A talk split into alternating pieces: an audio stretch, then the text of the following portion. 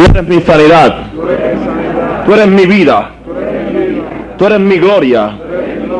Tú eres mi victoria. Por lo tanto, no tengo temor, porque mayor es el que está en mí que el que está en el mundo. Gracias, Señor. Pueden sentarse, hermanos. Gloria a Dios.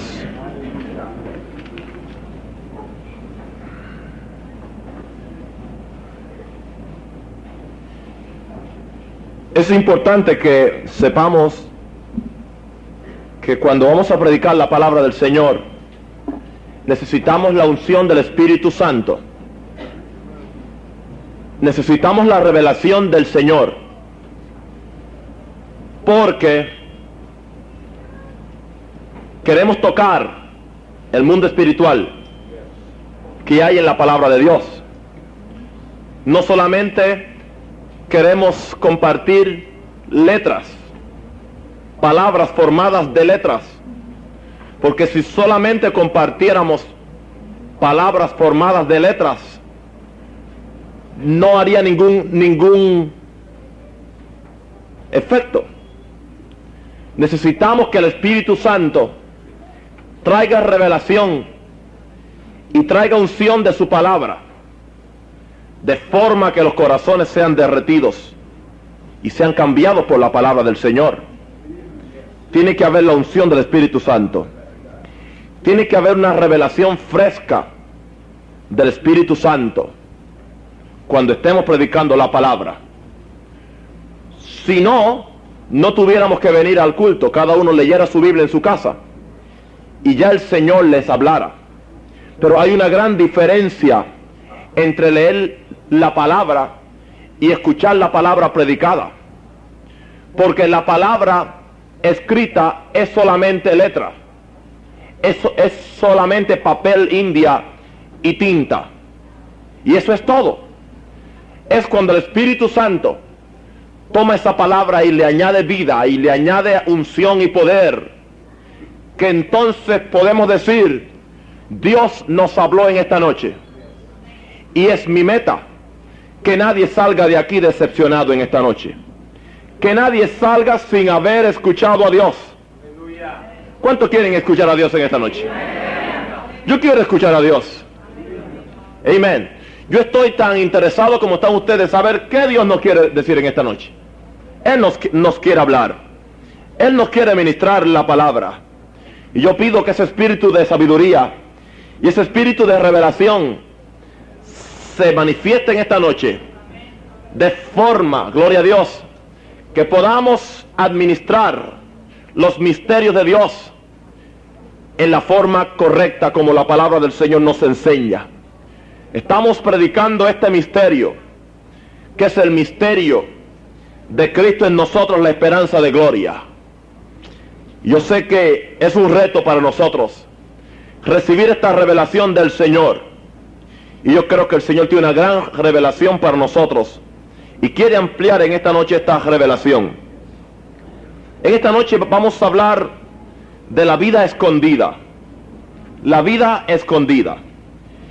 Y vamos a darle una mirada más a Gálatas. Gálatas 2.20. Una mirada más.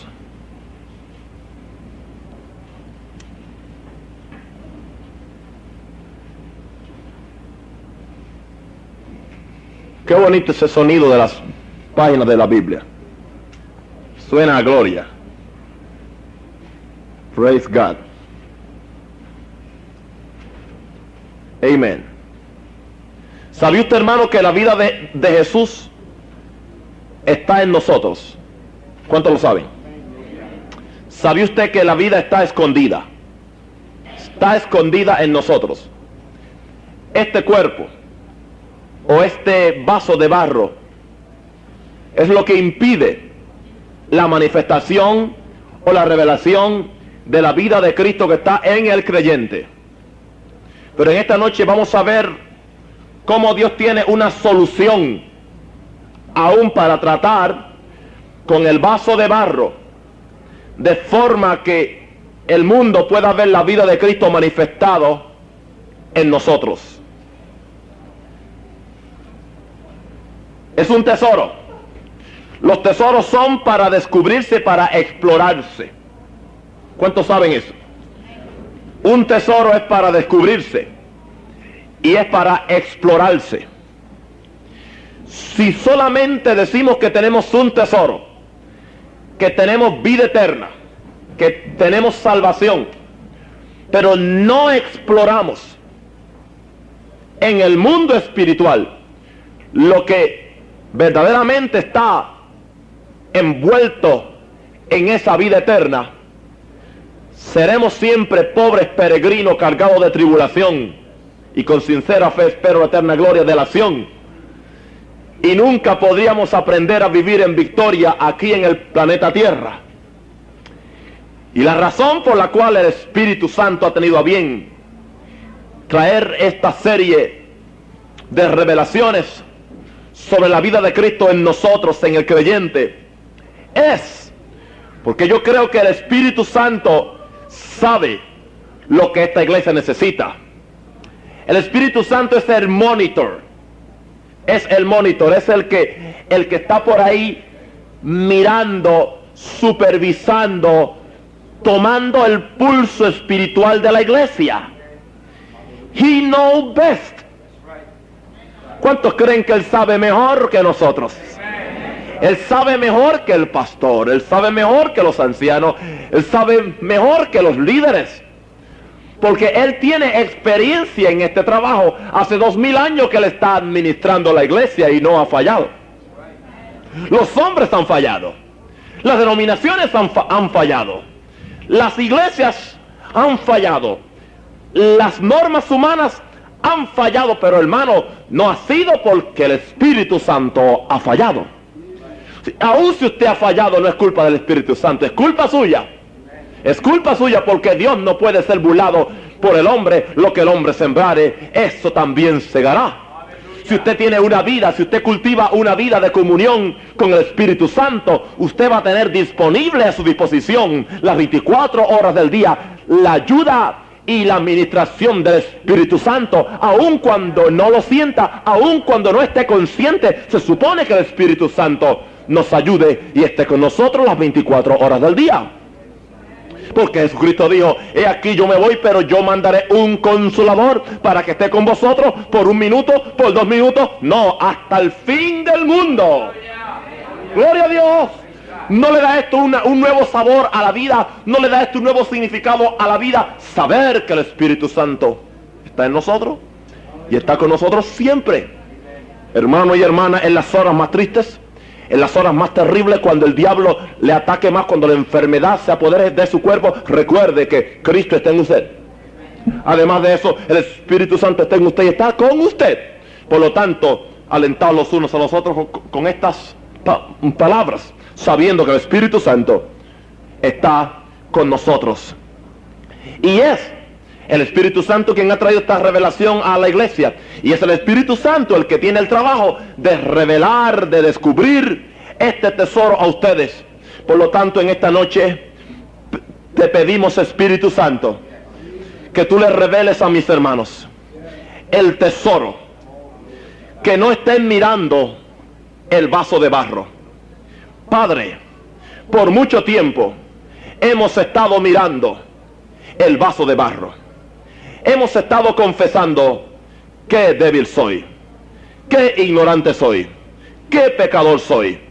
Padre, por ignorancia espiritual, no sabiendo lo que teníamos en Cristo, no sabiendo lo que Cristo es en nosotros. Padre, te hemos ofendido. Pedimos perdón. Te hemos ofendido al no reconocer la vida de Cristo en nosotros. Te hemos ofendido al no reconocer el potencial que hay en nosotros, el potencial de vida, de resurrección que hay en nosotros. Las veces que hemos dicho, soy débil, soy pecador, soy ignorante, no puedo hacerlo, te hemos ofendido, porque hemos estado ocultando hemos estado negando la eficacia, la realidad y el poder de la vida que tú has puesto en nosotros. Por lo tanto, en esta noche te pedimos perdón y pedimos que ahora que estamos dispuestos para recibir la revelación, pedimos que el Espíritu Santo, el Espíritu Santo nos ayude a acabar hondo en esta noche. Acabar en el mundo espiritual. Y que podamos sacar el tesoro que está en un vaso de barro. Oh Padre, sabemos que aún los tesoros físicos, naturales, están en la tierra. Pero hay que cavar. Y hay que romper la tierra para llegar hasta el tesoro. Y en esta noche tú nos revelas a nosotros que el problema es con nuestra carne. El problema es con nuestro cuerpo. Permite que podamos cavar y podamos romper y podamos excavar en ese cuerpo de tierra y que lleguemos al tesoro y abramos el tesoro con la llave del Espíritu Santo. Veamos el tesoro con los ojos del Espíritu Santo y podamos observar la belleza que hay para nosotros y que ha estado ahí todo el tiempo. Aun cuando no lo sabíamos, ha estado ahí desde el día que fuimos salvos tú nos diste ese tesoro. Por lo tanto, Espíritu Santo, revélanos en esta noche. Amén. En Gálatas 2.20 dice, con Cristo estoy juntamente crucificado y ya no vivo yo, más vive Cristo en mí. Y lo que ahora vivo en la carne, lo vivo en la fe del Hijo de Dios, el cual me amó y se entregó a sí mismo por mí. Yo quiero, ¿verdad?, decir que este verso, del cual yo prediqué la semana pasada, el Señor me dio más revelación sobre este verso. Y aunque usted crea que la revelación de la palabra se agota, debe de saber y comprender, hermano, que nunca la revelación de la palabra se agota, no importa cuántos predicadores la prediquen, y no importa cuántas veces prediquemos y pasemos por el mismo verso. Por eso, la gente que creen que son muy inteligentes, dice, no, ya yo leí eso. Ya yo sé eso. Se están perdiendo el espíritu de la Biblia. No sé si fue en esta iglesia una vez que yo me puse a enseñar la primera carta de Juan. Y yo oí un hermano que dijo, oh, ya yo estudié eso en otra iglesia. digo, wow. Eso es una ignorancia espiritual. Creer que todo lo que hay en primera Juan se agotó porque se enseñó una vez. Bueno, la palabra del Señor es vida eterna. Es tan profunda como Jesús. Es tan ilimitada como el Espíritu Santo. Si usted puede alcanzar la profundidad de Jesús, puede alcanzar la profundidad de la, de, la Biblia. Si usted puede limitar el Espíritu Santo, podría limitar la palabra, pero usted no puede hacer ninguna de esas dos cosas. Por lo tanto, el Señor nos da más revelación. En Gálatas 2.20 decíamos que estamos juntamente crucificados con Cristo. Decíamos la importancia de recibir la revelación de Pablo para tener la experiencia de, Pablo, necesitamos la revelación de Pablo. No hay experiencia sin revelación. No hay experiencia sin revelación. Primero viene revelación. Ahora, no hay revelación sin conocimiento. No hay revelación sin conocimiento. Primero viene el conocimiento, que es el logo de la palabra. Después viene entonces revelación, que es la rema de la palabra. Y tercero, viene la experiencia. Porque Dios no nos revela cosas para que seamos inteligentes o para que podamos tirarle a otro en la cara lo que hemos recibido. Dios nos revela cosas a nosotros para que nosotros nos hagamos responsables de experimentar en nosotros mismos lo que Dios nos revela. Cuando usted reciba la revelación de Dios, hermano, recuerde que es para que usted la experimente en su vida espiritual. Cuando recibimos la revelación de que estamos crucificados con Cristo y que ya no vivimos, vamos a empezar, vamos a empezar a escarbar, a escarbar la superficie del efecto de la vida de Cristo en nosotros. Estamos empezando a rascar, podemos decir, el, la cáscara del, del cake. Estamos empezando a comernos la cáscara. Pero cuando empecemos a profundizar, vamos a llegar a los strawberries. Aleluya. Vamos a llegar, ¿verdad? A las fresas hermosas y a la piña que está dentro del cake. Amén. Vamos a ir adentro. ¿Quién solamente se, se va a conformar con solamente estar comiendo el frosting, del, el frosting, perdón, del bizcocho? La parte de afuera, ¿verdad? Es bueno por un momento, pero hay que seguir cavando para buscar la sustancia. Por lo tanto, hermano, cuando recibimos la revelación de que estamos juntamente crucificados con Cristo, Estamos empezando a escarbar la superficie de esta revelación. Pero entonces empezamos a descubrir que ya nosotros no vivimos. Pero entonces empezamos a ver que si nosotros no vivimos, de alguna forma como creyentes, no nos vamos a quedar muertos. Dije, no nos vamos a quedar muertos. No nos vamos a quedar en la cruz con Cristo tampoco aun cuando estamos juntamente crucificados con Cristo. Si Cristo no se quedó en la cruz, yo tampoco me quedo en la cruz. Si Cristo no se quedó en la tumba, yo tampoco me quedo en la tumba. La experiencia de muerte en el creyente, la revelación de crucifixión en el creyente, es para que él vea que el fin no es la cruz la cruz es el principio de mi experiencia. La cruz es donde se inicia la revelación del efecto, del poder de la vida de Cristo en mí. Y cuando yo empiezo a descubrir y empiezo por la fe a verme que cuando Cristo fue crucificado, yo, Naún Rosario, fui juntamente crucificado. Cuando yo empiezo a ver que cuando a Cristo lo bajaron a la tumba y estuvo tres días y tres noches en la tumba, allí yo estuve con Cristo. Y si yo empiezo a tener esa revelación, entonces voy a recibir la revelación que tengo una nueva vida. Tengo una nueva vida. Tengo un tesoro escondido en mí tengo, tengo algo que nunca yo creía que estaba en mí. Yo meramente había creído que me había convertido. Yo meramente había creído que me había metido a eso.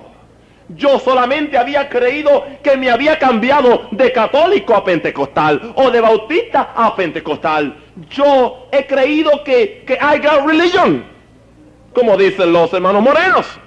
No, hermano, es más que conversión es más que cambiar de credo, es más que cambiar de ritual o forma de adoración, es más que adquirir religión. ¿Sabe lo que es? Es el descubrimiento, gloria a Dios, de que el día que Cristo se levantó de la tumba, yo juntamente me levanté con Cristo. Y la razón por la cual yo tengo que descubrir que estoy juntamente crucificado, no es para quedarme crucificado, porque Cristo no se quedó crucificado. Gloria a Dios.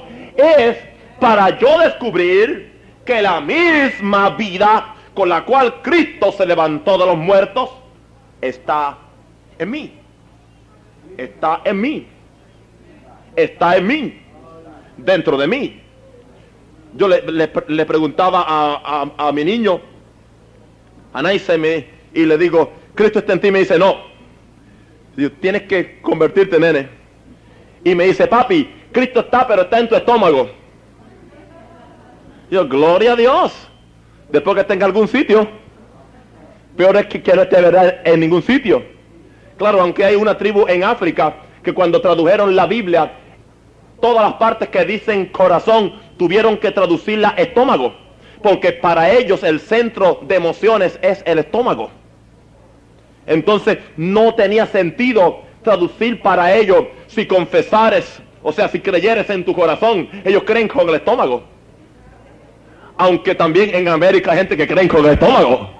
¿No, ¿No creen ustedes? Si no comen, no creen. Ellos reciben a Cristo en el estómago. Tienen a Cristo en el, en el estómago. Bien.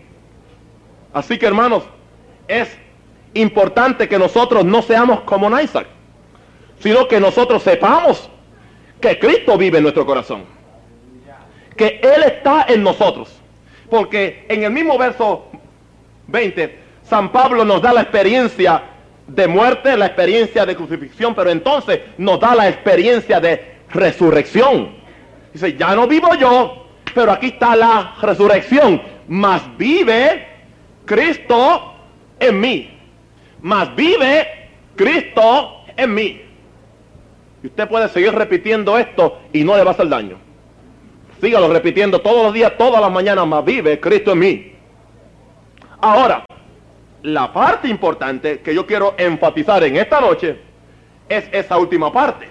Y lo que ahora, fíjense, no en el milenio, no en el cielo, lo que ahora, aquí en la tierra, vivo en la carne, en el cuerpo, en el vaso de barro, lo vivo, sigo viviendo.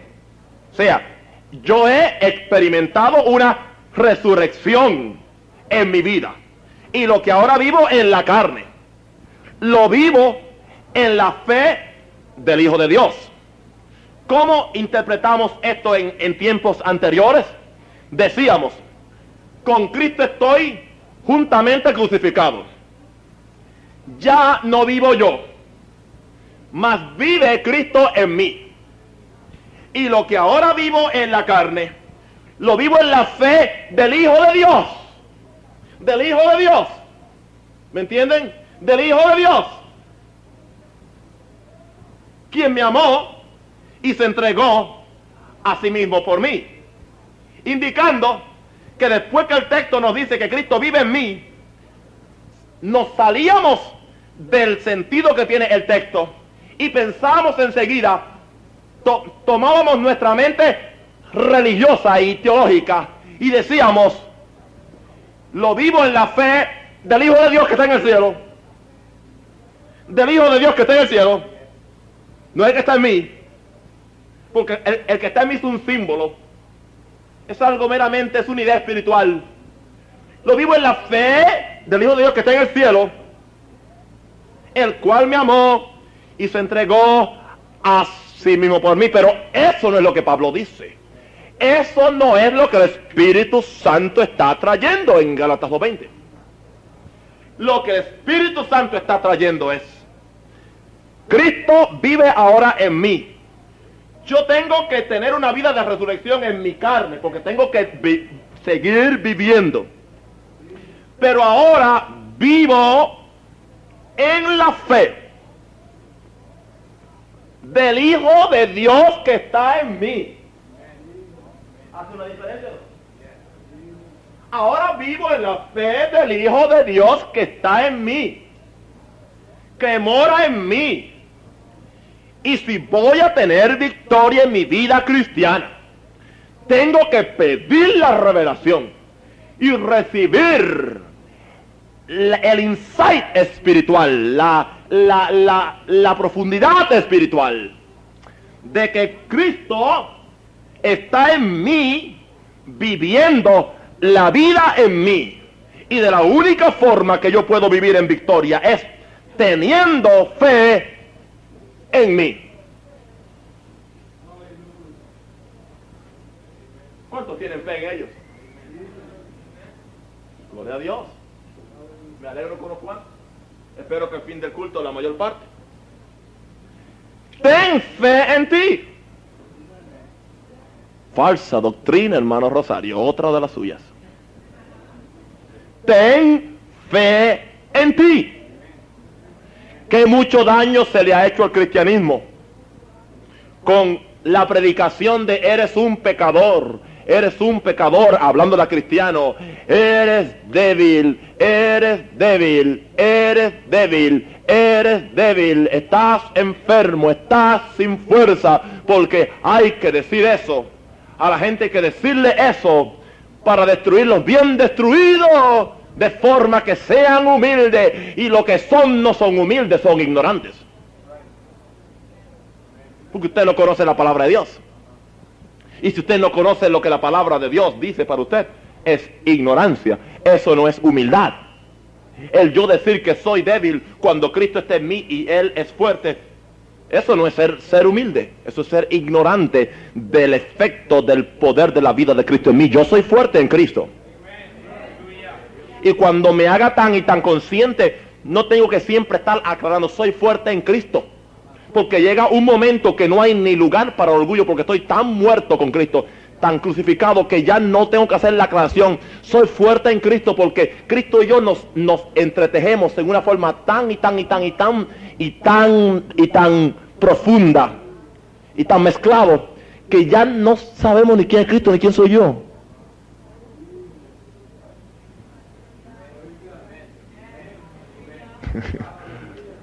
Aleluya.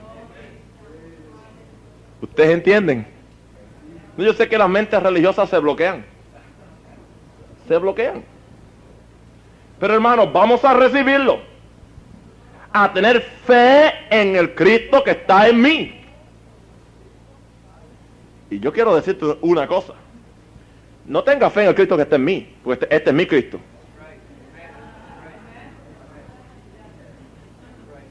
Y mi Cristo crece en la medida que yo lo deje crecer. Y mi Cristo se me revela en la, en la plenitud, en la medida en que yo le deje que Él se revele. Y mi Cristo obra en la medida que yo deje que Él, que él obre. Ahora, ten fe en tu Cristo. Porque si tú vas a estar dependido del Cristo mío, el Cristo mío es mío. Dice, my Jesus está aquí. Este es mío. Y yo no puedo darte mi revelación a ti. Yo puedo compartirla darte hambre, crearte hambre. Pero el Cristo tuyo es tuyo. Ay, hermano, pero es que hay tantos Cristos. Pues mire, hermano, hay tantos Cristos como cristianos hay. Digo, si la Biblia es cierta. Hay tantos Cristos como, como, como cristianos hay, porque lo que nació en cada cristiano es una parte de Cristo, es Cristo. Un Cristo, un bebito que empieza a crecer, a crecer, a crecer, pero hay que alimentarlo, hay que dar leche. Amén, hay que darle palabra, hay que darle ya, oiga, ya algunos no están de leche. Están de, de, comer carne y bistec, pero están aún pegados al tete y, al biberón. ¿Entiendes? Y no quieren tomar la leche. Y quieren seguir tomando agua de, con, azúcar.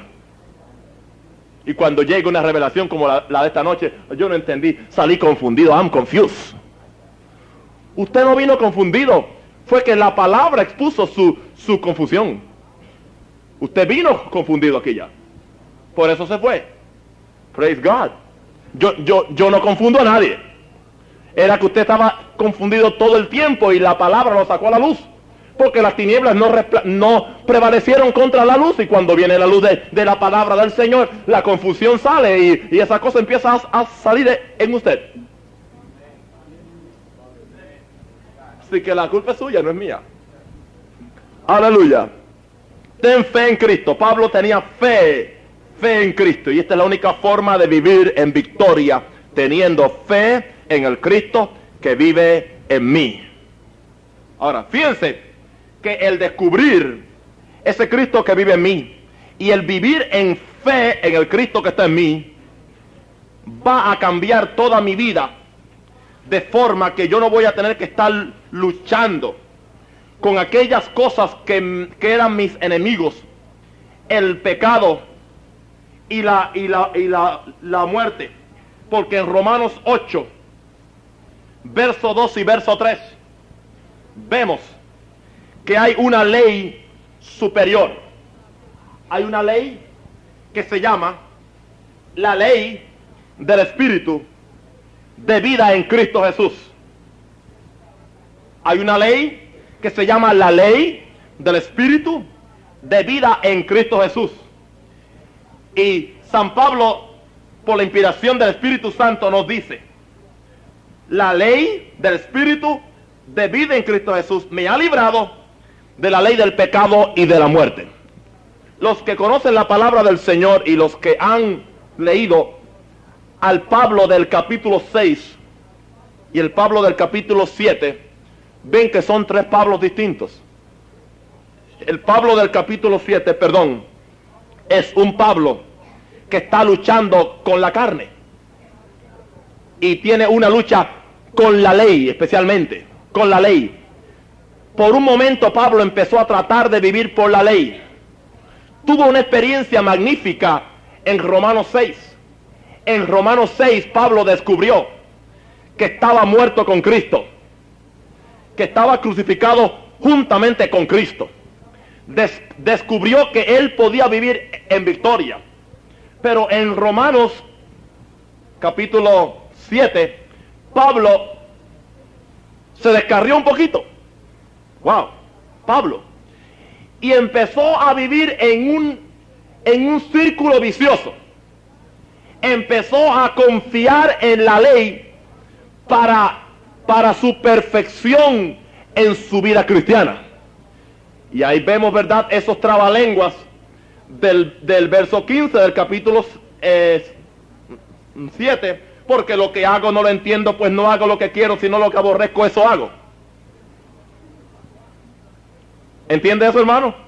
Porque lo que hago no lo entiendo, pues no hago lo que quiero, sino lo, que aborrezco, eso hago. Y si lo que no quiero, esto hago, apruebo que la ley es, buena, de, de, manera que ya no soy yo quien hace aquello, sino el pecado que mora en mí. Y yo sé que en mí, esto es en mi carne, no mora el bien, porque el querer el bien está en mí, pero no el hacerlo, porque no hago el bien que quiero, sino el mal que no quiero, eso hago. Y si hago lo que no quiero, ya no lo hago yo, sino el pecado que mora en mí. Y ustedes verdad que hay ¿verdad? una, una, una ¿verdad? Un, un contraste, una contradicción entre unos cuantos mí. Hay un mí que es la carne, y hay un mí que es la, que es la, la mente, y hay un mí que es el espíritu. Las tres partes del hombre, espíritu, alma, mente y cuerpo, que son tres partes distintas del, del ser humano. No podemos servir a Dios con con la mente, con la ley de la mente. No podemos servir a Dios con la ley de la carne. Solamente podemos servir a Dios con la ley del Espíritu de vida en Cristo Jesús. Porque Cristo mora en nuestro Espíritu. Y fíjense que después de esta frustración que ha tenido Pablo y ha tenido su pastor Naúm Rosario, y muchos de ustedes la han tenido y muchos la están teniendo ahora. Muchos están frustrados en su vida espiritual. Aquí hay, hay gente frustrada. Aquí, siendo realista, hay gente que están frustrados en su, en su vida espiritual. Tratan de orar y no pueden. Tratan de hacer aquello y no pueden. Están tratando. Porque están tratando ellos. Con su fuerza, ¿entiende? Con su, con su vigor y con su fuerza de voluntad. Y gloria a Dios. Eso es bueno cuando descubramos de dónde viene la fuerza de voluntad. Eso es bueno cuando descubramos el poder de resurrección que opera en Cristo. Entonces sí. Pero mientras no tengamos la revelación de que es Cristo quien lo puede hacer. El fracaso tan fracaso. Y usted ve que muchas veces nosotros, nuestras vidas espirituales antes y las de algunas personas son, gloria a Dios, estoy, gloria a Dios, bien arriba, aleluya, aleluya, pero uh, me caigo. Y cuando me caigo, me cae esa frustración y me cae esa eso, ah, no voy a subir otra vez y empiezo a, orar y a, ayunar y a buscar la, palabra y subo otra vez. Y cuando estoy subiendo y digo, ahora sí es cierto que no me caigo porque llegué, yo cumplo los mandamientos, yo cumplo la Biblia, ahora sí que llegué, ahora no hay quien me tumbe de aquí, óigame, tres días, a otro día, se cayó otra vez. ¿Por qué? ¿Sabe por qué? ¿Sabe por qué? Porque Dios le quiere llevar a usted algo. ¿Usted no, no pensaba que Dios está en todo eso? ¿Usted no pensaba que Dios está a favor suyo? Y si Dios le permitiera a usted perfeccionarse por la ley o por reglamentos humanos, Cristo perdió el tiempo viniendo a la cruz, muriendo en la cruz y levantándose de los muertos. Cristo no vino para eso. Gloria a Dios. Cristo quiere llevarle al verso 24 de Romanos 7, cuando Pablo dice, miserable de mí, ¿quién me librará de este cuerpo de muerte? Esta, esta carne como me molesta, no me deja. ¿Cuántos han dicho, oye hermano, la carne no me deja orar? No me deja ayunar, porque sabe que el café y sabe que, mire, el sueño por la mañana y, la carne no me deja venir al Sunday School porque esta carne me pide cama. Y aquí hay muchos carnúes de, esa clase, por cierto. Está llena la iglesia, Maranata. Escúcheme los que no vienen los, los domingos para la mañana. Levántese el domingo con la ley del Espíritu de vida en Cristo Jesús. Hay camas ya en Maranata que hacen rotos, están ya rotas.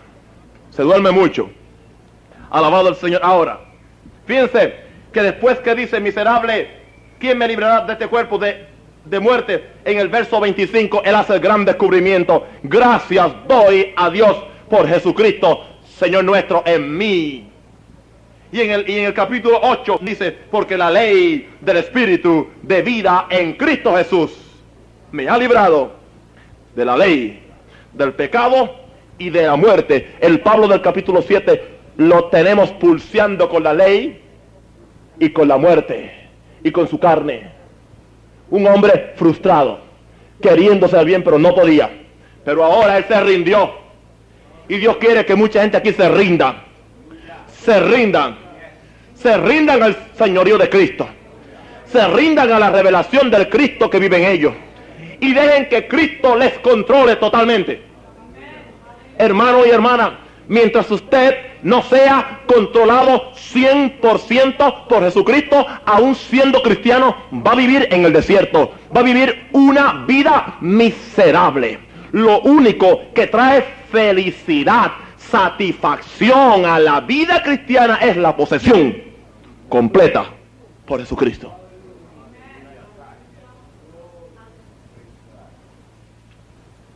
Gloria a Dios. Ya, aquí está esta ley. La ley del Espíritu de vida en Cristo Jesús. Claro, en nuestro cuerpo hay una ley. Es la ley del pecado. Esa ley está en mi carne. Y esa ley me hace hacer lo que yo no quiero hacer. Es lo que Pablo nos dice en el capítulo anterior. Esa ley me hace hacer lo que yo no quiero hacer. Y mientras yo estoy aplicándole la ley de Moisés a esa ley o cualquier otra ley, estoy en fracaso. Pero ¿qué sucede? Cuando yo descubro que hay una ley más poderosa que la ley del pecado y de la muerte, que es la ley de la vida indestructible de Cristo en mí, yo empiezo a caminar en victoria. ¿Por qué? Porque Cristo venció el pecado y Cristo venció la muerte. Y decía yo el domingo pasado, que Él venció la muerte afuera. Por lo tanto, vence la muerte adentro. Él venció la enfermedad afuera, vence la enfermedad adentro. Él venció el pecado y la carne afuera. Ahora vence el pecado y la carne adentro. Ustedes saben que hay, hay, una ley, la ley de la gravedad. La ley de la gravedad indica que todo objeto cae hacia abajo. ¿Usted creían que las cosas caían hacia abajo por, porque tenían que caer? No, no es porque tienen que caer. Es porque la tierra tiene una fuerza en su centro que atrae los objetos hacia el centro de la tierra. Por eso las cosas no caen para arriba. ¿Usted había pensado eso? Porque las cosas no caen para arriba, caen para abajo. Eso fue lo que descubrió Newton la ley de la gravedad cuando estaba ya eh, meditando debajo de un palo de manzana y rataplan le cayó una manzana. Y de momento le vino la revelación. Wow, ¿por qué la manzana cayó para abajo y me dio un cantazo en la cabeza y no cayó para arriba? Por la ley de gravedad. Ahora, si usted está allí cerca del palo de manzana y usted pone su mano, usted puede anular la ley de gravedad por la ley de su mano, por la ley de acción y, reacción. Claro, no vamos a entrar en, en ciencia. Mire, un objeto, usted lo empuja y va a seguir moviéndose hasta que haya otro, otro objeto que se le interponga en el medio. Pues hermano, exactamente eso es lo que pasa con el pecado y con la, la muerte. El pecado en nuestra carne se revela muchas veces, pero hay una ley superior. Y es la ley del Espíritu de vida en Cristo Jesús. Y nosotros tenemos que creer y confesar que esa ley nos ha librado ya. No nos está librando. No nos va a librar. Pero sí necesito ahora la revelación de lo que ya hizo. Esa ley me ha librado de la ley del pecado y de la muerte. Por lo tanto, yo no tengo que pecar constantemente. Yo no tengo que ser un esclavo del pecado. Yo puedo ser libre totalmente del dominio y de la autoridad del pecado en mi cuerpo. Porque el verso 3 no, nos dice, porque lo que era imposible para la ley, por cuanto era débil por la carne, Dios enviando a su Hijo en semejanza de carne de pecado, y a causa del pecado condenó al pecado en la carne. ¿Quién lo hizo? Cristo. ¿Quién lo hizo? Cristo. La ley no podía hacerlo. Dice que la ley era débil. ¿Por qué? Porque la ley tenía que tratar con la carne y la carne era más fuerte que la ley. Por lo tanto, la ley no pudo resolver el problema del pecado. Por eso entonces viene Cristo en semejanza de carne de pecado. Viene, entra en una carne, no en una carne pecaminosa, pero una carne como la, la nuestra. Y en esa carne, Cristo venció el pecado. Y en esa carne, después que venció el pecado, llevó el pecado. Todos los pecados los llevó en la cruz. ¿Para qué? Para que entonces ahora, cuando Cristo se encarnara en cada creyente, cada creyente pueda experimentar, pueda tener la experiencia de la misma victoria que Cristo tuvo en su carne en contra del pecado. Y en la misma forma que Cristo condenó al pecado en la carne cuando Él andaba sobre la faz de la tierra, ahora Cristo vive en mí. Y la revelación de Cristo en mí va a ser un breakthrough espiritual en mí. Porque todas aquellas áreas que yo no podía controlar, que yo no, que no respondían a nada, hay una cosa a la cual tienen que responder. Yo digo, hay una cosa a la cual tienen que responder. Porque es la cosa más poderosa. No importa la debilidad que sea, no importa el pecado que sea, no importa el área difícil que haya en tu vida. Hay algo, hay una cura. ¿Sabe a qué va a responder? A la ley del Espíritu de vida en Cristo Jesús. Por lo tanto, hermanos, necesitamos la revelación para que tengamos victoria en contra del pecado. Gloria a Dios. Ahora, en el, en el verso, en el verso 10, dice, pero si Cristo está en vosotros, el cuerpo en verdad está muerto a causa del pecado, mas el espíritu vive a causa de la, de la justicia. Ok, ahora descubrimos descubrimos que, que Jesucristo está operando en nosotros. Pero aún está la ley del pecado en nuestro corazón, en, nuestros cuerpos, en nuestra carne. Ayúdame, Espíritu Santo. Que debilita la manifestación de la vida de Cristo en mí. Porque por naturaleza, el pecado que mora en mi carne hace que mi carne sea débil y que mi carne se, se, interponga entre el Cristo que está en mí y la revelación que ese Cristo quiere traer en mi vida, tanto para mí como para otro. Y está ahí. Pero hay una cura también para eso.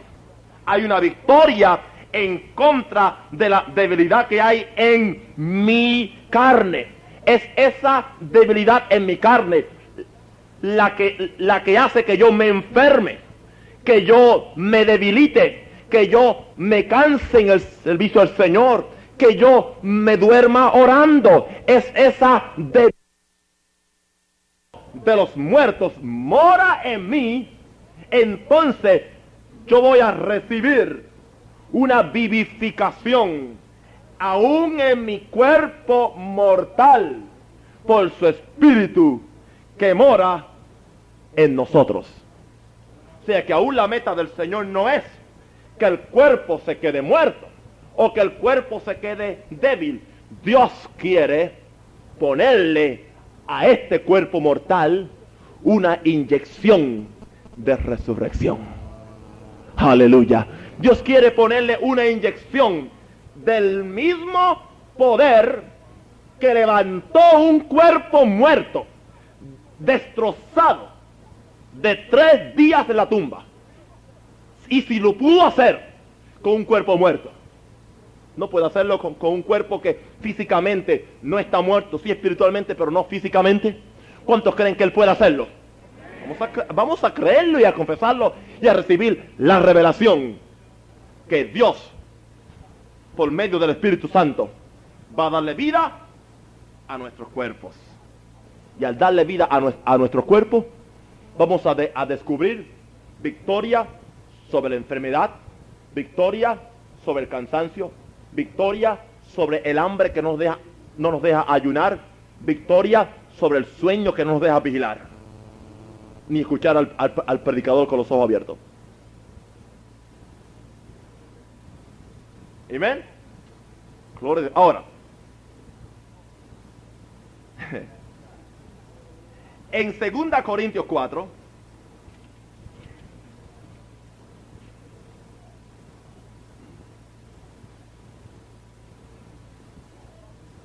¿Están recibiendo algo? Si alguien dice, ah, viene aquí, dice, esa gente no está recibiendo nada porque no están gritando. Hay gente que, gritan porque le, le duele, no porque reciben. Gloria a Dios. Ahora, en 2 Corintios 4, fíjense lo que dice el verso 7. Pero tenemos este tesoro en vasos de, de barro, para que la excelencia del poder sea de Dios y no de nosotros. El tesoro otra vez está en que en vasos de barro, pero es un tesoro. No mire el, vaso de barro. Ese problema con mucha gente siempre están cansados porque están mirando el cuerpo. Y siempre están hambrientos, están mirando el cuerpo. Siempre están con sueño. ¿Saben por qué no vienen al son disculpo? Porque están mirando el vaso de barro. Después de todo, yo trabajo a seis días y el Señor comprende y Él sabe que yo me merezco un descanso el domingo por la mañana. ¿Sabe que no lo sabe nada? Porque Él sabe que le ha puesto en ti la ley del Espíritu de vida en Cristo Jesús, que le puede dar fuerza a tu cuerpo mortal para que se levante el domingo por la mañana. ¡Aleluya! ¡Aleluya! Praise God. Amen. Amen. Amen. Amen. Aleluya. Anyway, el Señor me da la forma de yo decir las cosas que yo quería decir en la carne. El Señor me las da para decirlas en el Espíritu. Y eso es bueno, gloria a Dios. Ahora, fíjense que este tesoro, esta vida de, de Cristo, nos va a dar una seguridad en contra de las circunstancias, una victoria. ¿Quién aquí no tiene circunstancias? Si usted no tiene circunstancias, está muerto. Todo el mundo tiene circunstancias. Ortega y Gasset, un sabio español, decía, yo soy yo y mi circunstancia. Es mentira. Hay algo más de yo y mi circunstancia. Hay tres cosas. Estoy yo, está mi circunstancia y está mi Cristo. Praise God. Amen. Estoy yo, está mi circunstancia, los problemas, lo que, lo que me, me rodea, pero además de eso está Cristo en mí. Por lo tanto, lo que encontramos en el verso 8 y en el verso 9 son meras circunstancias. Circunstancias que están vencidas. Son circunstancias. Usted ha oído alguna persona que usted le, le pregunta, ¿cómo estás? ¿Cómo estás? Dice, bueno, bajo las circunstancias existentes, ya se fastidiaron. Dijeron que estaban bajo las circunstancias. O en inglés, under the circumstances. Están under. I'm not under. I'm over. ¿Entiende? Cuando alguien le, le pregunte, ¿cómo estás? No pienses en las circunstancias. Y sabes que muchas veces decimos, bueno, estoy así asado. Y estamos asados así. Por razón de que usted quiere que le cojan pena. Que se compadezcan de usted. En un sentido yo no voy a compadecerme. Si muchachos, recibe la revelación de Cristo en ti. Praise God. No estamos, bajo, no estamos bajo los creyentes. Porque la circunstancia no vence a Cristo. Cuando te pregunten mañana, ¿cómo estás? Y usted le diga a un americano en inglés, over the circumstances, what? Porque ellos tienen frases ya estereotipadas. Si usted un americano va a la tienda y le dice egg and ham instead of, of ham and egg, dice, what you said? Yo, es verdad, he hecho el, el, el experimento muchas veces en un, en un restaurante. ¿Qué tú quieres? What do you want? Egg and ham. What? Egg and ham. What? Pues ¿quién le dio la gana de que son los huevos primero o el jamón pri, pri, primero? y es más, lo más importante son los huevos. Así que deberían ser huevo y jamón en vez de jamón y huevo. Es como si usted pide un televisor blanco y negro. Usted dígale a alguien, yo quiero un televisor negro y blanco. ¿What? En la misma forma, hermano. Dígale que usted está sobre las circunstancias. Pablo estaba sobre las circunstancias. Fíjense lo que dice el verso, el verso 8. Que estamos atribulados en todo. ¿Qué es eso? Circunstancia. Mas no angustiados porque la, angustia es interior. La tribulación es exterior. La angustia es interior. El cristiano puede estar atribulado, pero no angustiado. Porque la tribulación es una circunstancia. Dos, en apuros, de afuera la gente que está apurando el diablo, los, los, los demonios, más no desesperados. La desesperación es un estado interior. El apuro es, un, es una circunstancia del diablo y la otra gente. Pero tú tranquilo. En apuro. Y te están apurando, pero tú no te desesperas. Tú, cool. Tranquilo. Perseguidos. Otra circunstancia porque eres perseguido de afuera. Mas no desamparados. Porque sabes que el Señor está contigo. Derribados. Es otra circunstancia. Es otra circunstancia el yo estar derribado en el, en el suelo es otra circunstancia. Porque sabe una cosa, yo estoy derribado en el suelo, acostado en el, en el, en el suelo, pero dentro de mí está Cristo parado. Aleluya. Por lo tanto, estoy derribado, pero no estoy destruido. Así que estas son circunstancias que empiezan a perder su poder sobre nosotros cuando descubramos la eficacia del poder de Dios que hay en el tesoro de la vida de Cristo en mí. ¿Cuántos tienen poder sobre la circunstancia? Amén. Vamos a ver mañana. En la factoría, en la oficina, en su casa con los niños. Mm. Estos niños me tienen ya harta. ¿Qué voy a hacer con estos muchachos? Y muchas veces los, los nenes allá dicen, esta mamá me tiene harta. ¿Qué iría a hacer con esta mamá? Si dicen allá ellos. ¿Y qué, qué, qué, vamos a hacer con esta, esta mamá?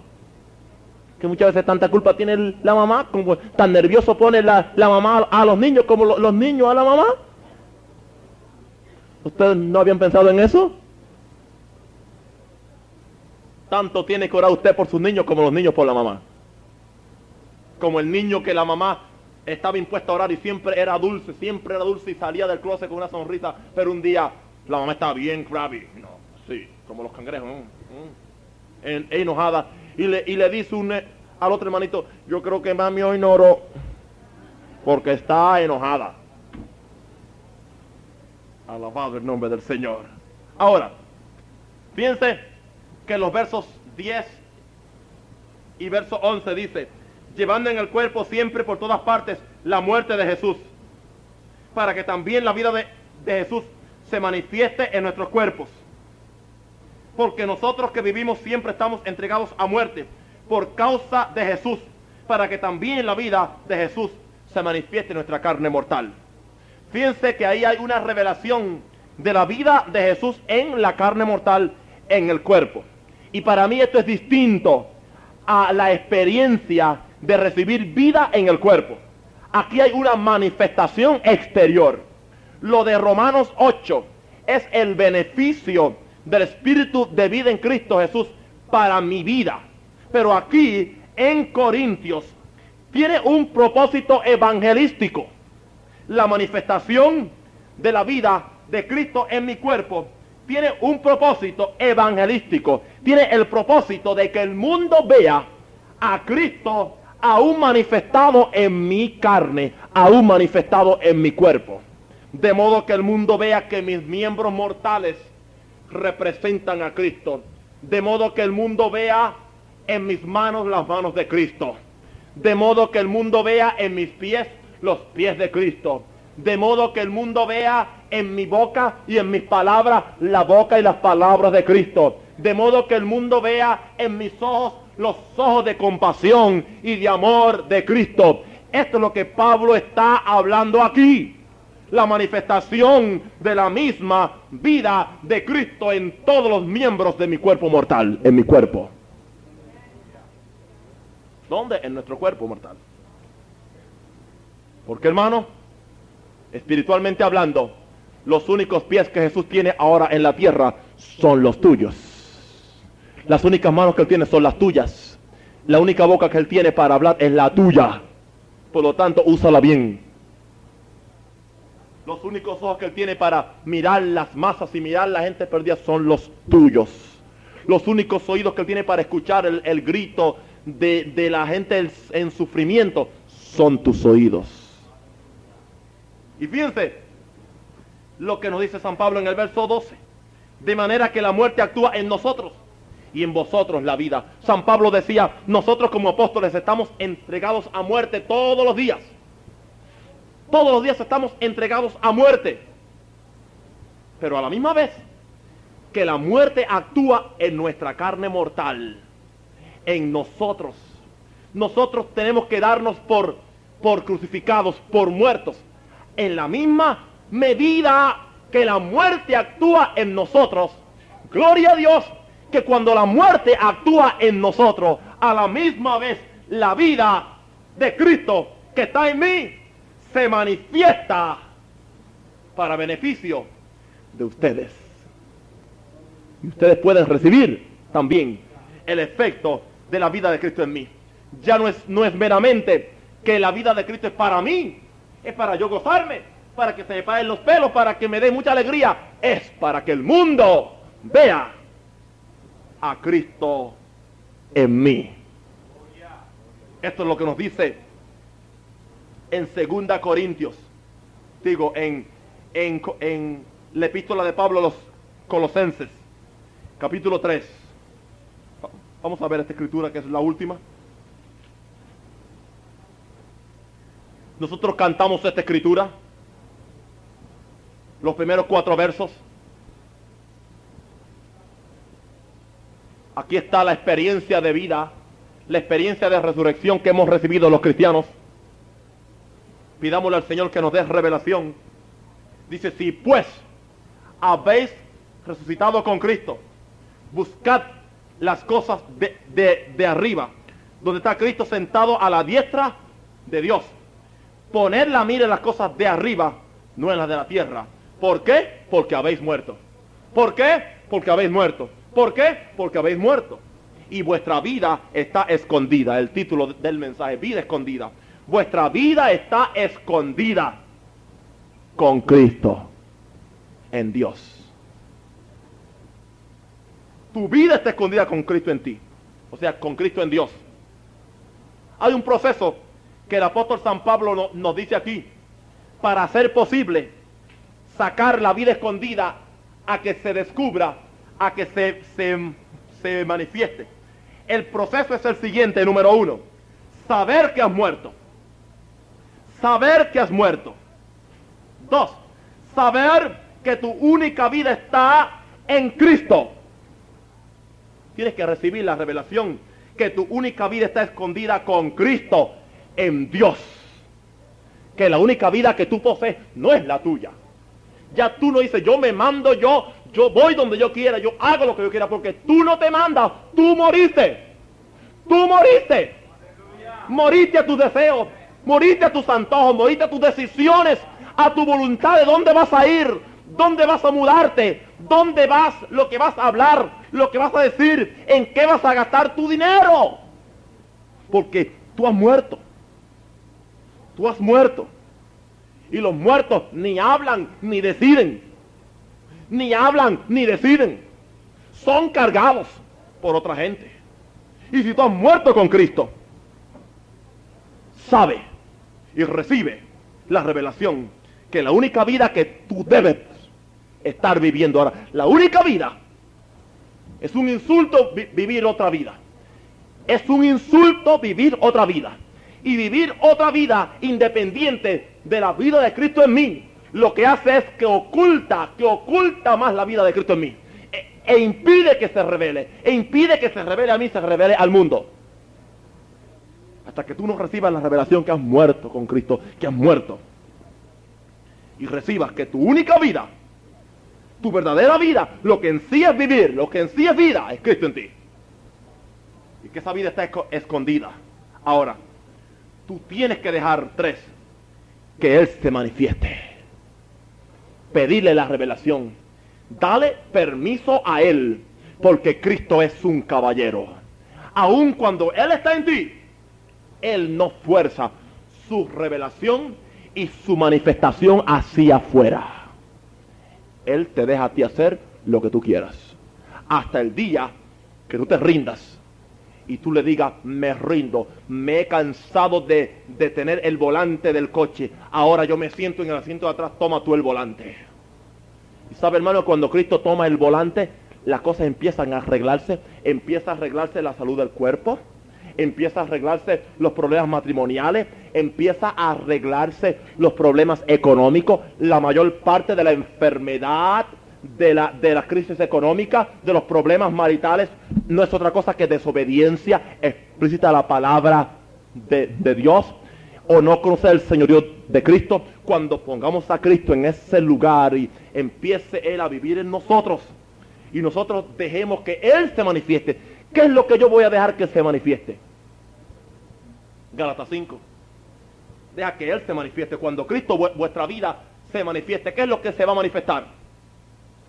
Tú puedes orarlo, tú puedes pe- pedirlo por revelación. En mí se va a manifestar que amor. Cuando el amor se manifieste, cuando el gozo se manifieste, cuando la paz se manifieste, cuando la paciencia, benignidad, bondad, fe, mansedumbre, templanza, cuando esas nueve cosas se manifiesten, que eso es Cristo en mí. Eso es Cristo en mí, esa- esas nueve ma- ma- manifestaciones. Cuando esas nueve cosas se manifiesten en mí, entonces yo voy a ser manifestado. Pero hay gente que quiere manifestarse ellos antes que Cristo. Y Cristo no, no permite eso. Permite que Él se manifieste como permitiendo que lo que es Cristo en ti, amor, gozo, paz, paciencia, benignidad, bondad, fe, mansedumbre, templanza, permitiendo que esas nueve virtudes, que es el carácter de Cristo, se manifieste en ti. Y entonces, tú, juntamente con Cristo, fíjense que es juntamente con Cristo, no es independientemente de Cristo, sin mí nada podéis hacer. Tú, juntamente con Cristo, vas entonces a permitir que esa vida escondida del verso 3, esa vida que está escondida, pero no tiene que estar escondida, porque está escondida en el verso 3, pero está manifestada y revelada en el verso 4. Hay gente que han estado viviendo siempre en el verso 3. Vamos a pasar para el 4. ¿Cuántos quieren? Vamos a pasar para el 4. ¿Cuántos van a pasar para el, para el 4? El 4 es la, es, la, es la meta. El 4 es la meta. Es la meta porque la meta es gloria. ¿Cuántos quieren gloria? Amén. La meta es gloria.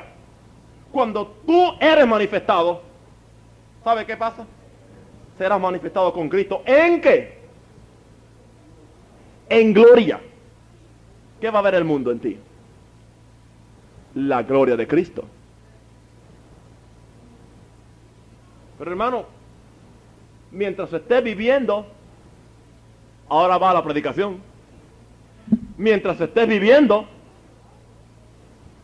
para el vaso de barro, Cristo no va a ser más manifestado. Mientras estés viviendo para la comida, la bebida, el sexo, el materialismo, Cristo no va a ser manifestado. Y no se va a ver gloria en ti. No se va a ver gloria en ti. Me da pena decirlo. Pero hay cristianos que manifiestan todo menos gloria. Cuando usted se encuentra con su cara, esa cara es amarga. Esa cara no refleja gloria. Porque no refleja Cristo. Pero si Cristo estuviera siendo manifestado, cuando los pecadores nos vieran, tendrían que decir, hay algo distinto sobre el rostro de fulano. What is the shine? ¿Cuál es ese brillo en tu cara? El único brillo que ve el mundo en muchas caras es lipstick.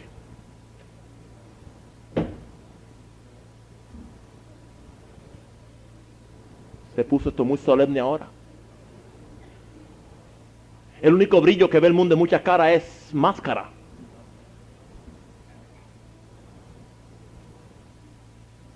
Come on now. Hay algo más que eso. Hay gloria. Está escondida. La vida está escondida. Está en mí. Está en ti. Pero hay que dejar que se manifieste. Aleluya.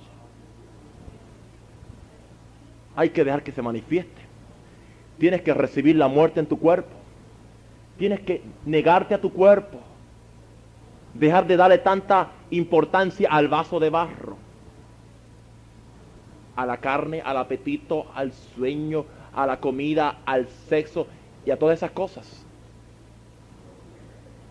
Porque si esa es toda tu vida, eres peor que un animal. I'm sorry to tell you. Si esa es toda tu vida, sexo, comida, trabajar, comida, comprar, vestir, arreglarte, bañarte, hacer las otras cosas que hay que hacerlas. Pero si eso es toda tu vida, eres peor que un animal. Porque el animal es así porque no sabe otra cosa mejor. Pero si el animal supiera otra cosa mejor, buscar a Dios. Porque aún los animales que no tienen espíritu de Dios alaban a Dios. Dan gloria a Dios. Y hay gente, aún cristianos, que aún no quieren alabar a Dios. Vamos a subirnos por encima de esa dimensión del bruto, de esa dimensión del animal. Y vamos a entrar a esa dimensión de de seres espirituales que somos, a esa dimensión de divinidad en la cual Cristo nos ha puesto. No tenemos que estar comiendo tierra. No tenemos que estar pecando. No tenemos que estar haciendo disparates con nuestras vidas espirituales. No tenemos que hacerlo. No hay excusa en esta iglesia. No hay excusa de decepción en, en esta iglesia para estar tratando de engañar al pastor y para estar tratando de engañar a los hermanos y tratar de engañar al Espíritu Santo. No hay excusa. Para estar presentando una cara aquí, presentando otra cara allá. No hay excusa. No hay excusa. Hay palabra, hay revelación, hay Espíritu de Dios para que tú subas.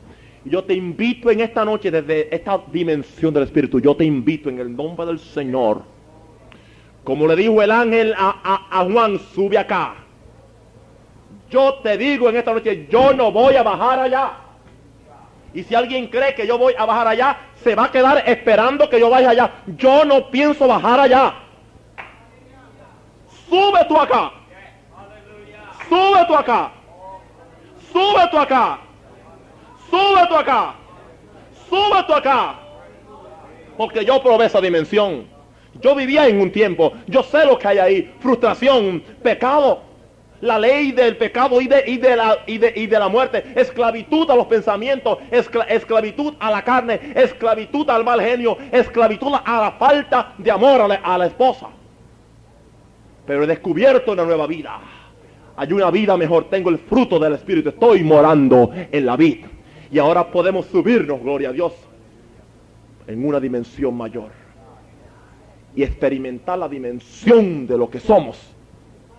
Hijos de Dios, con la vida que destruyó al diablo, con la vida que destruyó la enfermedad, con la vida que destruyó cada demonio en este mundo, por la vida que destruyó cada germen de enfermedad, con la vida que destruyó el mal genio, que destruyó el odio, que destruyó el bochinche, que destruyó la falta de perdón que aún hay en esta iglesia. Y si tú no cambias tu parecer, dice el Señor, esa falta de perdón y ahora es profecía, te va a matar a ti, digo. Te va a matar a ti, dice el Señor. Y ahora no estoy predicando, entré en el ministerio profético ahora. Aleluya. Porque Cristo en ti es perdón. Cristo en ti es amor. Cristo no tiene un récord de, tus, pecados. Porque tú tienes un récord de, los, de la falta de los hermanos. Y siempre se la sacas en cara. O no perdonas o no perdonas, o no lo ves bien, porque te crees que porque tú no has hecho tal cosa tú eres mejor que nadie. El Espíritu Santo te dice, sube de la dimensión del bruto, sube de la dimensión del animal y sube a la dimensión del Espíritu de Dios, sube a la dimensión de una vida abundante. Y en una vida abundante no hay crítica, no hay bochinche, no hay odio, no hay resentimiento, no hay crítica, no hay falta de perdón, no hay nada de eso, no hay mirar por el hombro a nadie. ¿Cómo Cristo va a hacer eso? Con razón Cristo está oculto en mucha gente. Con razón está oculto en mucha gente. Con razón dicen, yo trato, pero no, no puedo. No están tratando nada. Esta Biblia o es o no es. Cristo o es lo que dijo que es o no es. Si Cristo no es lo que aquí dice, es el mentiroso número uno del mundo. Se puede ser cristiano, se puede ser santo, se puede ser victorioso. Cristo no murió en vano. Cristo no se levantó en vano. Él, se, él murió para que tú murieras. Él fue a la tumba para que tú fueras. Él se levantó para que tú te levantaras juntamente con Él y es en una nueva vida. Dice la, en la Biblia, andemos en qué? En novedad de vida. ¿En qué? ¿En qué? En novedad de vida. Así que el, un cristiano estar andando en cosas viejas, que son de la vieja naturaleza, del viejo hombre, es una burla a la vida de Cristo en ti. Y por eso Cristo no puede manifestarse. I love you people. I love you people. Pero hay veces que papá tiene que usar la correa. Estemos de pie. Aleluya. Aleluya. Aún les quedan deseos para alabar a Dios. Aleluya. Aleluya, aleluya, aleluya. Aleluya. Aleluya. Aleluya. Aleluya, aleluya, aleluya, aleluya, aleluya, aleluya, aleluya, aleluya, aleluya. Te alabamos, Señor. Gloria, gloria, gloria, gloria, gloria, gloria. Gloria, gloria, gloria, gloria. Aleluya, aleluya. Aleluya, aleluya, aleluya, aleluya. halleluja, halleluja, halleluja, halleluja, halleluja, halleluja, halleluja, halleluja. Gloria, gloria, gloria, gloria, gloria, gloria, gloria, gloria. Gloria, gloria, gloria, gloria, gloria, gloria, gloria, gloria. Halleluja, halleluja, halleluja. Halleluja, halleluja, aleluya, aleluya, aleluya. Praise God, praise God. ¿Alguna persona en esta noche quiere recibir al Señor? Mientras entonan ahí, es la vida de mi alma. ¿Alguna persona quiere recibir a Cristo en esta noche? ¿Quiere recibir la vida que estamos hablando? Es gratis, es para ti. Praise God. ¿Alguna persona? Levante su mano, vamos a orar por usted. Gloria a Dios. Cuando usted dice, ven a mi corazón, Jesús, Él viene. Y viene a cambiarte, a transformarte, a echar al diablo fuera con toda su inmundicia y con todo su pecado. Alguna persona en esta noche, después de escuchar la palabra de Dios, quiere recibir al Señor, levante su mano. Vamos a orar por usted. Aleluya, aleluya, aleluya, aleluya. Praise God. Confiamos que el Espíritu Santo es lo suficientemente poderoso. Por eso en esta iglesia nunca empujamos a nadie. No tenga miedo de venir aquí, aquí nadie va a llevarlo al altar a la fuerza. Nadie va a empujarlo. Pero creemos que lo que, lo que nosotros no podemos hacer, el Espíritu Santo puede hacerlo. El Espíritu Santo está más interesado en salvarte que lo que estoy yo. Aleluya. Alguna persona en esta noche. Aleluya. Quiere recibir a Cristo. Glory to God. Glory to God. Glory to God. Glory to God. Aleluya. Aleluya. Aleluya. Praise God. Pueden sentarse, hermanos. En la vida de mi alma, mi Cristo, mi Cristo es la vida de mi alma, es Jesús mi Salvador. Cristo, Cristo, Cristo, Cristo es la vida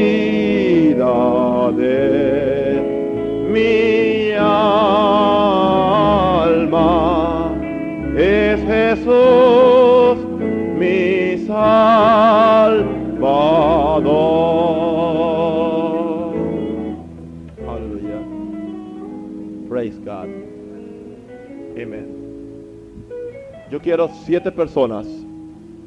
Quiero que lo piensen bien. Quiero que lo piensen bien. No quiero una decisión a la ligera. No por emocionalismo. Por eso escojo este momento para hacerlo.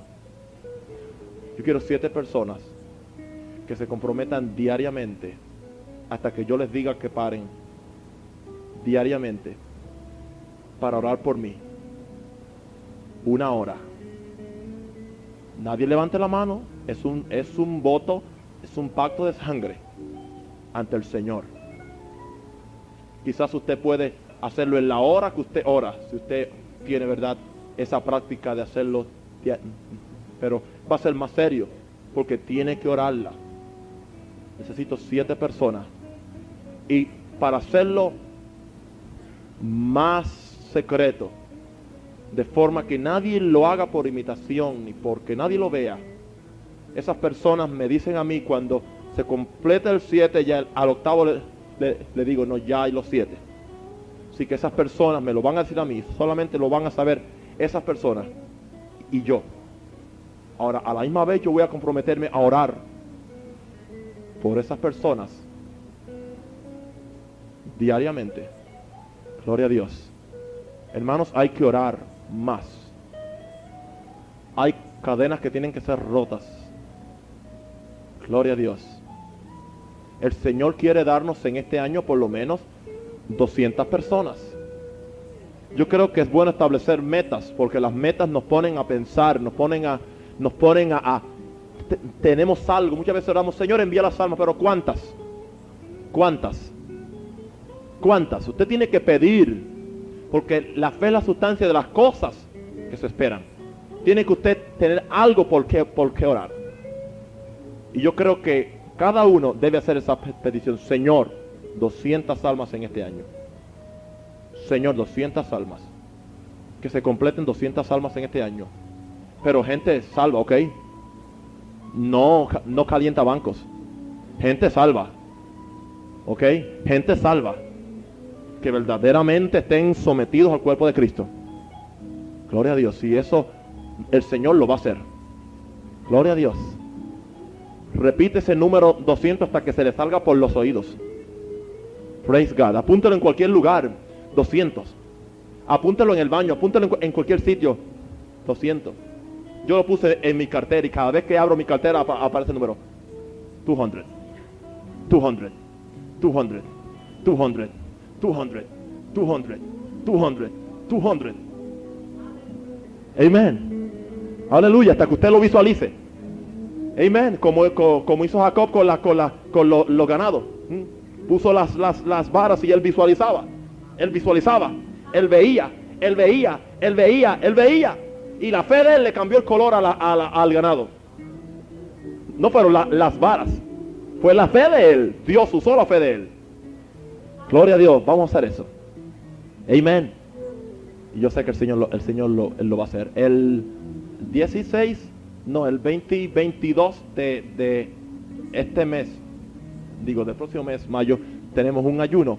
Viernes por la noche empezamos y terminamos el sábado por la noche en un, culto de acción de gracia, donde solamente vamos a dar gracias al Señor. Así que estemos de pie, hermano. Aleluya. Aleluya. Aleluya. Aleluya. Padre, te damos gracias en esta noche. Gracias por cada hermano. Gracias por la palabra, Señor, que tú has traído. Tu palabra es fiel. Tu palabra es verdadera. Bendice, Señor, las personas que nos han visitado. Permite que el Espíritu Santo les siga ministrando. Señor, y permite que esta iglesia tome una visión mayor de oración y de ayuno. En el glorioso nombre de Jesús. Aleluya. Aleluya. Aleluya. Jesucristo vive en mí. Jesucristo vive en mí. Aleluya. Jesucristo vive en mí. Aleluya. Jesucristo vive. Jesucristo vive. Jesucristo vive en mí. Aleluya. Jesucristo vive en mí. Jesucristo vive en mí. Jesucristo vive, Jesucristo vive, Jesucristo vive en mí. Jesucristo me salvó, con su sangre me lavó. Él me dio victoria, Él me dio su gloria, Jesucristo vive en mí. Jesucristo vive en mí. Jesucristo vive en mí. Jesucristo vive, Jesucristo vive, Jesucristo vive en mí. Ahora sé lo que es vivir, aprendí lo que es vivir. No le temo al mundo, no le temo al diablo, Jesucristo vive en mí, aleluya, Jesucristo vive en mí, Jesucristo vive en mí. Jesucristo vive, Jesucristo vive, Jesucristo vive en mí. Si tú quieres progresar en tu vida espiritual, no te desalientes, dile al diablo vete, Jesucristo vive en mí, aleluya todo, Jesucristo vive en mí. Jesucristo vive en mí, aleluya. Jesucristo vive, Jesucristo vive, Jesucristo vive en mí. Jesucristo vive en mí. Jesucristo vive en mí. Jesucristo vive, Jesucristo vive, Jesucristo vive en mí. Una ventaja de esta revelación es la que recibió Juan. Hijitos, no le temáis al diablo y al anticristo, aunque se levante en el mundo. ¿Por qué? Porque mayor es el que está en vosotros que el que está en el mundo. Juan también tenía la revelación. Aleluya. ¿La tienes tú? Si no, búscala. Dios te bendiga. Praise God.